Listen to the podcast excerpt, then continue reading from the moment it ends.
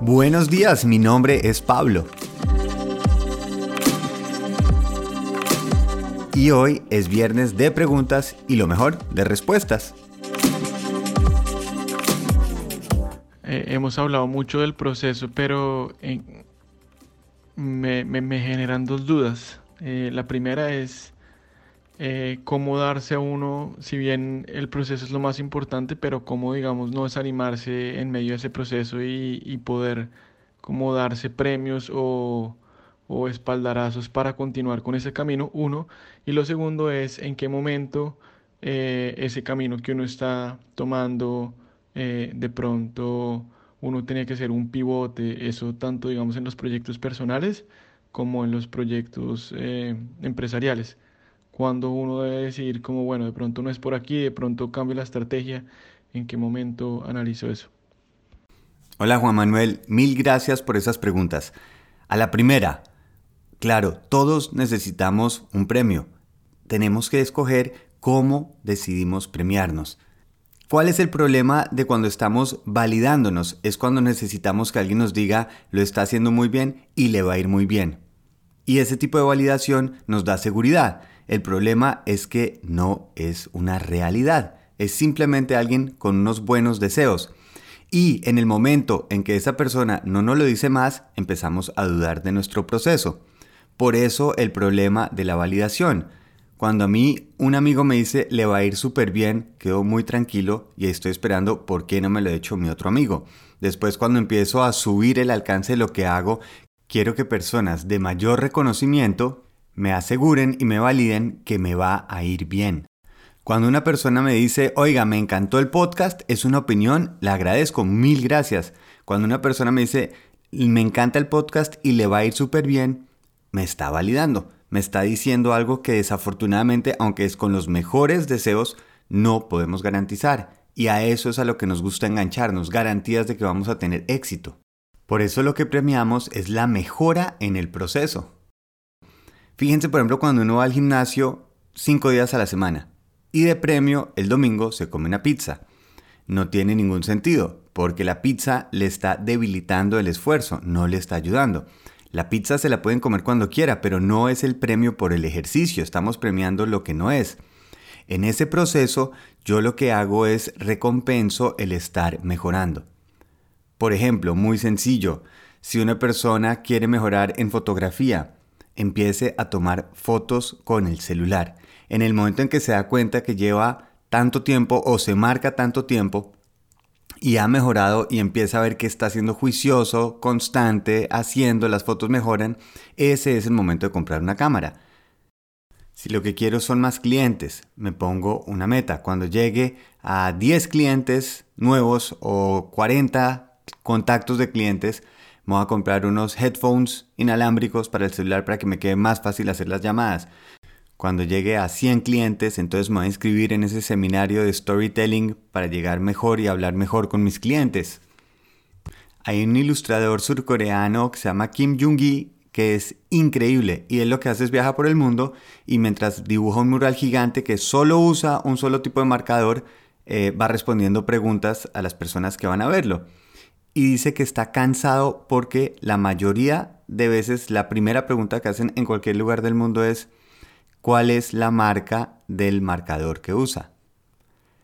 No es el marcador lo que hace Kim Jong-gi algo especial, es que ha practicado toda la vida y ahora tiene ese marcador, pero no es el marcador el premio lo que lo hizo bueno, fue la práctica y va mejorando el proceso de ser ese artesano. Tener el mejor lente de fotografía del mundo no me asegura que me va a ser un mejor fotógrafo. Lo que sí me asegura ser un buen fotógrafo es tomar muchas fotos. Resumiendo, premiemos el proceso. Busquemos y así empezamos a revisar cómo estoy mejorando. Y lo que hago es amarro ese premio al resultado de mi proceso. Cuando logre X, recibo Y. Y lo voy haciendo pasos por pasos. Funcionamos cuando tenemos las metas claras y las recompensas, a corto, mediano y largo plazo. en cuanto a tu segunda pregunta, es cuándo debemos cambiar la estrategia. Antes de esto, quiero hacer una aclaración.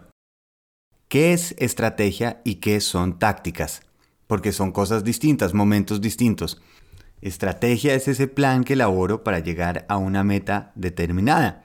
Y para eso utilizo tácticas, son los pasos para llevar a cabo ese fin.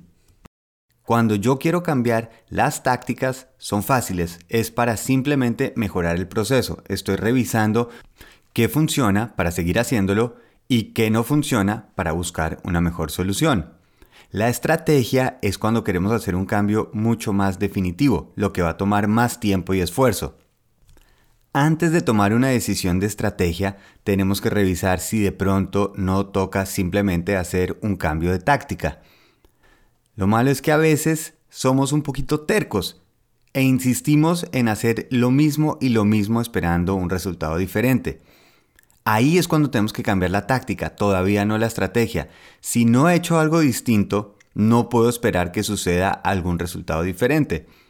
Reviso las tácticas. Si ya las estoy cambiando, no han funcionado, sí es momento de cambiar la estrategia.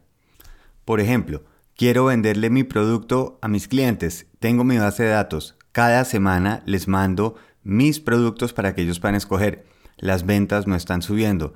Y digo, ¿será que tengo un problema del producto? No, tal vez es momento de buscar nuevos clientes. ¿Cómo puedo lograr que mis clientes puedan recomendar más fácil? ¿En dónde puedo llegar a nuevos grupos de personas? Antes de tomar un cambio de estrategia. Es más fácil enfocar a nuevos clientes que cambiar el producto que ya sé hacer. Lo que nos lleva al siguiente punto. ¿Cuándo debería yo renunciar a algo que estoy haciendo?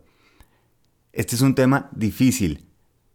En la mayoría de curvas de crecimiento ustedes van a ver que al principio la curva va creciendo, muy empinado, empinado, llega rápido a un punto y empieza a bajar.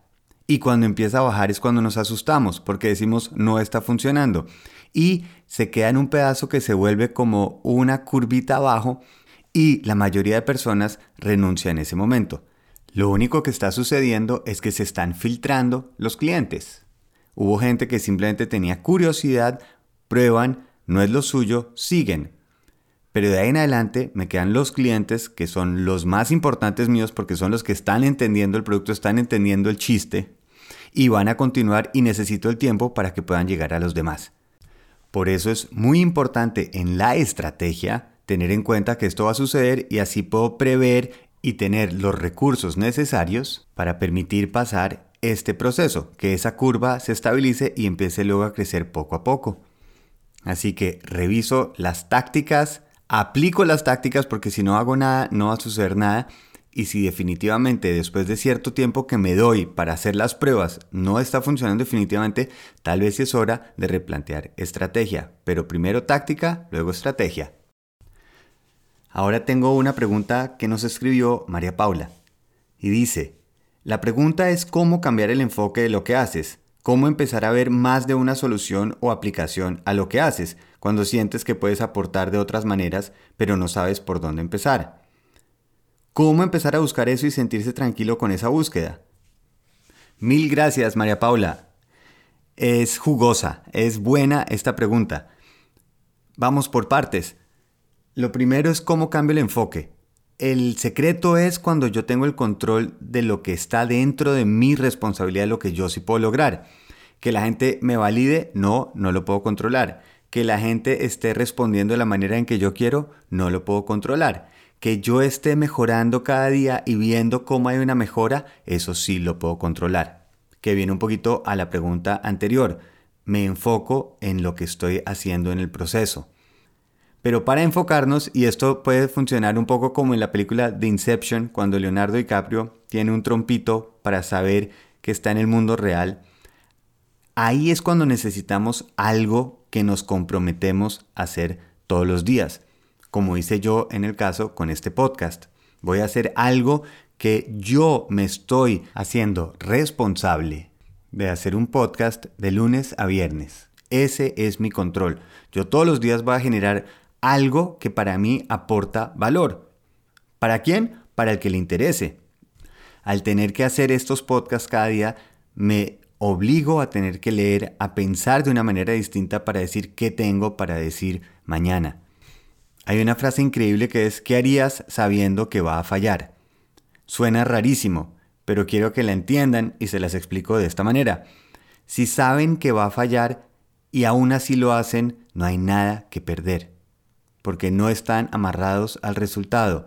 Si yo estoy aprendiendo a pescar y no pongo el anzuelo, no tengo nada que perder, solo para ganar. Voy a estar mejorando cómo lanzo, cómo estoy gozándome el río, el paisaje. Pero si mi enfoque se va en que el trabajo que estoy haciendo solo funciona si pesco algo, si el retorno que me está dando a cambio, voy a estar constantemente buscando esa validación, buscando si vale la pena o no, si cuántas personas creen en mi trabajo o no. Este trompito de Leonardo DiCaprio vuelvan ese que no importa que falle.